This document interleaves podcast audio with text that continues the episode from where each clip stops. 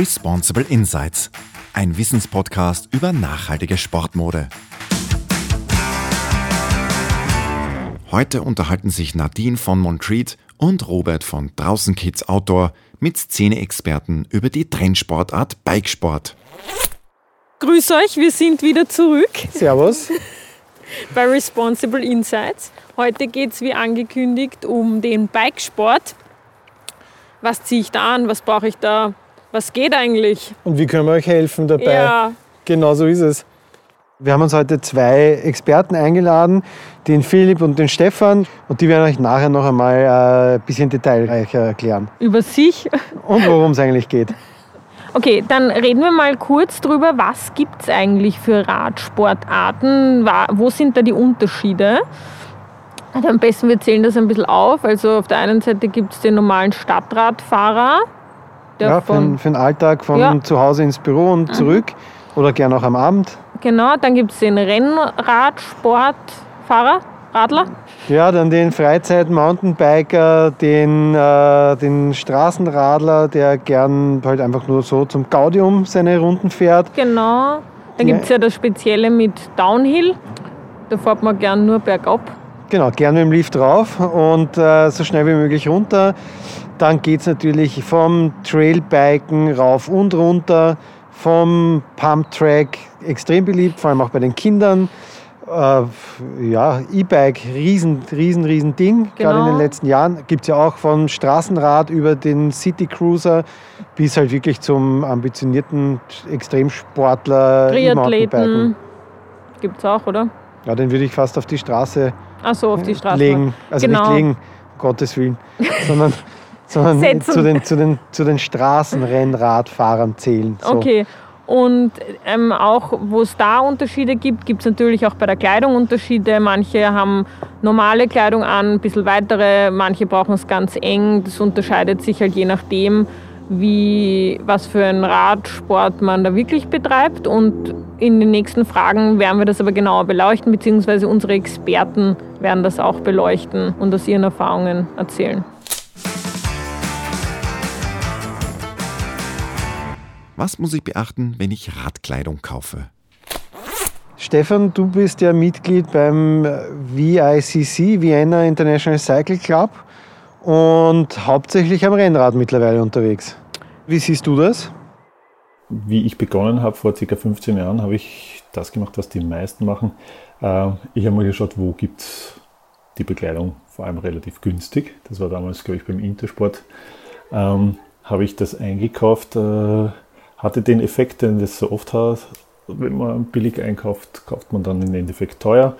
Ähm, die erste oder die ersten paar Ausfahrten mit vor allem der Radhose, die jetzt nicht besonders gut vernäht war und die Nähte dort waren, wo sie eigentlich nicht sein sollten, nämlich äh, im Bereich, wo es besonders steuert, ähm, hatte dann den Effekt, dass ich danach halt äh, gewisse, gewisse dermatologische Probleme hatte.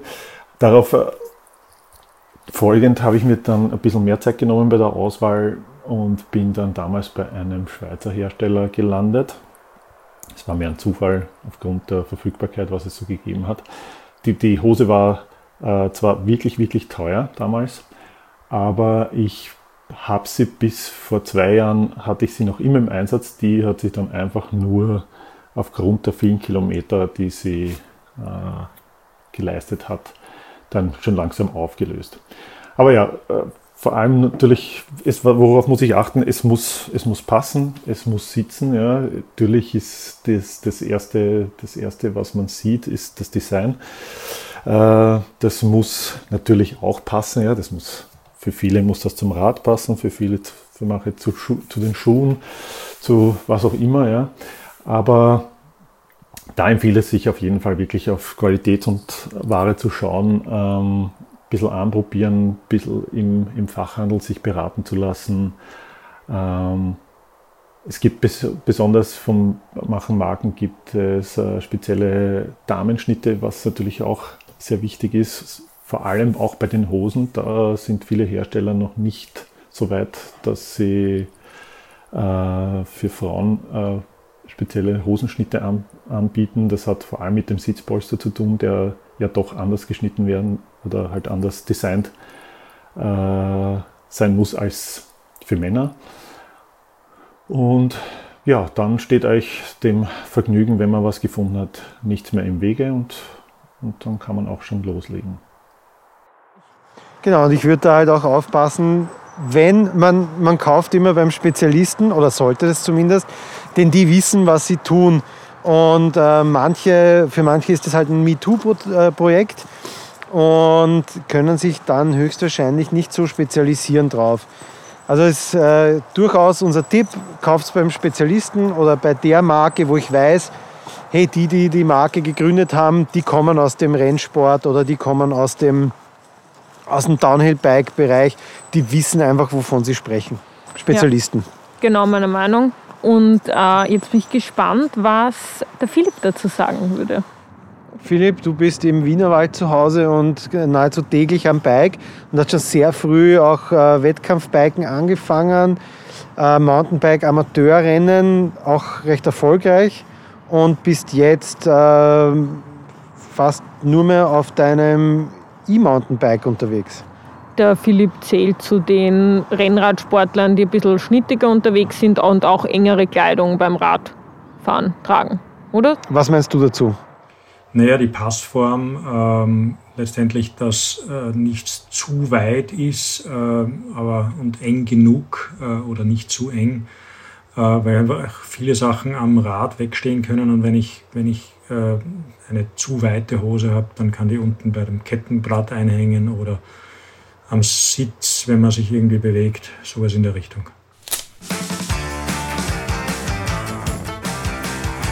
Gibt es österreichische Marken, die auf Bikesport spezialisiert sind? Beginnen wir wieder mit dem Stefan. Also da ist der, der Markt noch recht überschaubar, wenn man wirklich von österreichischen Brands spricht, zumindest so weitgehend ich das halt äh, kenne und, und beurteilen kann. Es gibt äh, in, in Wien zum Beispiel auf der Lerchenfelder Straße gibt es ein sehr kleines Geschäft, die sich spezialisiert haben, ähm, selber Trikots herzustellen die auch relativ nachhaltig und, und vernünftig versuchen herzustellen. Das ist die Trikoterie. Die ist auch unter der gleichnamigen URL trikoterie.at ähm, zu finden. Ähm, die haben begonnen, soweit ich das weiß, mit als Pop-up-Shop und haben dann aber eine relativ bald eine, eine solide Community aufgebaut, die sie ähm, denen treu geblieben ist und, und, ihre, und ihre Sachen kauft. Die fallen vor allem auch auf durch ganz, ganz spezielle Designs, die man sonst nirgendwo so in der Art und Weise finden kann. Ähm, ich selber fahre bei einem ähm, beim Radsportverein, dem Vienna International Cycle Club, und zwar ist die Vereinsabteilung die Racing Division. Wir werden auch von einem österreichischen, von einer österreichischen Brand ausgestattet, und zwar ist das RH77, das steht für René Haselbacher 77, der bei denen wir unsere ganzen äh, Trikots, Hosen, Windwesten, alles Mögliche kaufen wir über den. Wird zwar wie vieles auch äh, ist designt in Österreich, aber produziert, soweit ich das weiß, in Asien. Ja, vielen Dank. Zwei coole Labels. Fällt dir noch was ein? Ja, zum Beispiel Leibandwear, das sind ja auch coole Wiener, liegt ja schon im Begriff. Leiband. Richtig. Und mir fällt dann auch noch eine ganz coole österreichische Marke Cocoon Sport ein, die sich auch sehr der Nachhaltigkeit äh, verschrieben haben. Und dann fällt mir auch noch äh, Montreat und draußen ein. Genau, und dann würde ich vielleicht auch noch sagen, die Oberösterreicher mit Löffler, weil die sind eigentlich auch sehr bemüht, nachhaltig zu sein, sozial zu arbeiten und eine transparente Lieferkette zu haben. Ja gut, da haben wir, haben wir ja schon ein paar nette, coole Labels ähm, aufgezählt. Die sind dann wieder auf unserer Liste zu finden, auf unserer Webseite, auf unserer neuen Webseite, responsibleinsights.com. Dann kommen wir zu unserer dritten, letzten Frage. Cool und Öko. Geht das bei Radsportkleidung auch? Philipp? Ähm, Öko derzeit nicht wirklich viel, äh, da ist nicht wirklich was am Markt. Ähm, die Nachfrage mag steigen, aber beim Fahrradfahren ist es allgemein so, dass das Thema Öko derzeit, sage ich jetzt mal, in dem Sport selbst im Vordergrund steht, dass man sagt, man kommt von A nach B, äh, man kann äh, CO2-neutral sich bewegen, äh, man kann was für seinen Körper tun. Aber letztendlich, wo das Sportgerät herkommt und wie es entsteht, das ist etwas, was, was derzeit irgendwie nicht wirklich diskutiert wird, weil Carbonrahmen, die in China gebaut werden, sind definitiv nichts Ökologisches. Aber es ist äh, halt weiterhin der, die Nutzung oder der Nutzungsgrad sehr ökologisch und daher wird das nicht großartig in Frage gestellt. Ja, da merkst du halt wieder mal über der ganzen Nachhaltigkeit stehen die Fragen, wann, wie, woher, wie lange und warum. Woher kommt es, wie wird es produziert, wann wird es produziert wie lange wird es produziert? Woraus wird es produziert? Ja. Und wo landet es? Genau, und ich, was ich auch interessant finde, weil er ja auch sagt, dass als Radsportler sagt man ja schon so, man tut eh so wenig CO2 verbrauchen und das ist eh schon öko genug. Aber ich muss jetzt euch ein Geheimnis verraten, beziehungsweise dir, Robert. Ich hätte am liebsten ein Bike von Esel oder Drahtesel, das sind Linzer, und die machen Holzräder. Und das wünsche ich mir schon immer, weil dann, glaube ich, bist du wirklich öko. Ja, und es gibt ja ganz tolle Projekte aus Bambusrahmen. Auch schon, schon auch hier bei uns in der Umgebung gibt es da jemanden, der die gebaut hat. Beziehungsweise kannst du da dann wieder äh, auf, auf Fairness aus sein. Und es gibt ja aus Entwicklungsländern auch Ra Fahrradrahmen aus Bambus. Aber nachhaltiger ist es wahrscheinlich, du kaufst dir das oder du rufst mal an bei Drahtesel in Linz und schaust, was lagern ist. sie uns auch oder sowas, ja? Das wäre eine Idee. Na gut, dann kommen wir zu unserem anderen Experten, dem Stefan, weil ich glaube, der hat da auch ein paar, ein, sein, seine Lieblingsmarke, die cool und öko ist.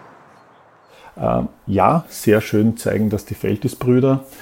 Ähm, das sind zwei ehemalige Radsportprofis, die unter anderem mehrfache Weltmeister in äh, Mannschaftszeitfahren unter anderem sind, viele Jahre in der World Pro Tour gefahren sind. Das, die beiden kommen aus der Slowakei und haben auch dort ähm, ihre Marke gegründet. Das ist Isadore. Ähm, und die, die haben einen ganz neuen Weg beschritten. Und zwar haben die in der Region, wo sie herkommen, hat es traditionell äh, viel Textilindustrie gegeben, die dann auch äh, nach und nach, so wie man das ja auch aus, aus, aus Deutschland und so weiter kennt, ähm, ihren, ihre Glanz und Gloria irgendwann verloren hat. Und die haben die alten Fabriken zum Teil wieder reaktiviert und die fallen besonders auf ähm, durch ihre Regionalität. Also, oder wie soll ich sagen, äh, sie, sie versuchen und sie schaffen es auch, alle Materialien ähm, aus Europa zu beziehen und sie produzieren, ich sage jetzt mal, ich weiß nicht die genauen Zahlen, aber 90 Prozent in der Slowakei und der Rest in den umliegenden Ländern bzw. in einzelnen ausgesuchten EU-Ländern. Also in Tschechien machen sie zum Teil noch was, aber den Hauptanteil produzieren sie selber in der Slowakei und da vor allem ihre Trikots ganz stark, ganz viel mit äh, Merino-Wolle, ähm, das natürlich seine seine absoluten uneingeschränkten Vorteile hat. Sie haben sehr klassische Designs, teilweise auch sehr ausgefallene. Seit mehreren, ich weiß nicht mehr, seit ein, zwei, drei Jahren haben sie auch äh, Trikots aus, die zu 100% äh, aus recycelten Stoffen bestehen. Ähm, dann bieten sie auch seit letztem Jahr an ein, ein, ein Mietservice, kann das dann nach Ablauf der Zeit Retour schicken und kriegt dafür ein neues. Und die werden dann aufbereitet und werden quasi wieder weiter vermietet und so weiter, sofern das geht oder wie auch immer. Ja. Spannendes Konzept, weiß zwar noch nicht ganz, ob das aufgehen wird, aber zumindest das ist eine, eine super Idee, finde ich. Und ja, also ist schon ganz ein neuer Ansatz. Die stellen jetzt aber im Gegensatz zum Beispiel zur Trikoterie wirklich alles her. Also die haben ähm, für die Radsportbekleidung haben sie alles, von Trikot über Hosensocken, Cappies, Handschuhe, Winterbekleidung, Sommer, also decken alles ab und haben auch seit geraumer Zeit einen Urban, eine Urban-Linie, wo sie dann auch von, also für die, für die Commuter, für die Pendler und für auch wenn man einfach in der Stadt unterwegs ist, bieten sie mittlerweile bis zu den Schuhen sogar auch alles an. Also die sind in Europa und soweit ich das beurteilen kann, also wirkliche Vorreiter, wenn es darum geht, cool, öko und nachhaltig zu sein. Vor allem aber auch noch zu einem vernünftigen Preis. Also die schaffen das irgendwie alles unter einen Hut zu bringen. Ähm, ja, ich würde sagen, wir haben irgendwie voll vergessen, in unserer Labelaufzählung Isadora zu erwähnen. Ich als große Rent-System, Miet-Service-System-Verfechterin, weil wir bei Montreat haben das auch, finde ihren Ansatz mega gut. Ähm, und schaut euch das mal an. Das ist echt interessant.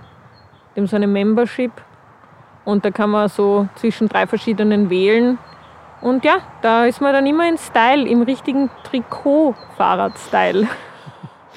Das Einzige, was man noch dazu sagen muss, es gibt einfach berühmte große Marken, die einfach ihre Pole Position schon haben, oder in dieser Sportart. Wenn man jetzt als kleines Label da dazu kommt, muss man sich ein bisschen behaupten. Was ich auch sagen würde, der Alltagsradfahrer, der in die Arbeit fährt, den kann man vielleicht noch ein bisschen besser beeindrucken. Beziehungsweise da geht es auch cool mhm. und öko ziemlich easy. Aber so jetzt, keine Ahnung, ein Profi-Radsportler, ja, der hat halt schon seine. Da steht Funktion Marken, an oberster ja, genau. Stelle. Aber ich denke, jeder, möglich. der jetzt neu beginnt oder neue Kollektionen plant, ja. im Allgemeinen, der hat einfach ein, ein ernsthaftes Auge auf die Nachhaltigkeit. Ja. Wie gesagt, das heißt jetzt nicht nur von den nachhaltig produzierten Einzelteilen und, und Stoffen, sondern wo produziere ich, wie schaut es dort aus, welchen, welcher Strom, wo kommt der Strom für die Produktion ja. her, wie lokal ist das alles, wie viele Transportwege habe ich und so weiter. Aber es ist es auf ist jeden machbar. Fall möglich. Und deswegen schauen wir da äh, mit einem sehr motivierten Auge in, in den Frühling heuer ja, hinein. voll. Das Fazit. Also wie immer sagen wir, kauf's beim Spezialisten, der vom Fach ist der kennt sich aus, betreibt den Sport selbst, weiß, wo es zwickt und nicht reiben darf. Ich würde sagen, wir freuen uns auf die kommende Radsaison. Jetzt wird es ja schon langsam ein bisschen wärmer und draußen sind wir gern. Ja, genau. Dann bedanken wir uns fürs Zuhören wieder. Und bei unseren Experten. Ja. Und das nächste Thema. Ja, vielleicht schreibt uns mal, was wollt ihr wissen, was können wir für euch tun? Sonst denken wir uns auf jeden Fall was aus. Ihr findet unseren Podcast auf allen großen Podcast-Plattformen von Spotify bis Apple Podcasts. Ah ja, und äh, ziemlich cool, wir haben jetzt eine neue Webseite. Da könnt ihr noch mehr erfahren. Ja, da gibt es auch unsere versprochenen Listen. Und dort könnt ihr uns auch eure Fragen schicken. Ja. www.responsibleinsights.com. Wie immer, danke fürs Zuhören. Nadine und Rob. Tschüss. In der nächsten Folge von Responsible Insights geht es um die Nachhaltigkeit von Stoffen und Materialien. Neue Folgen gibt es jeden ersten und dritten Mittwoch im Monat.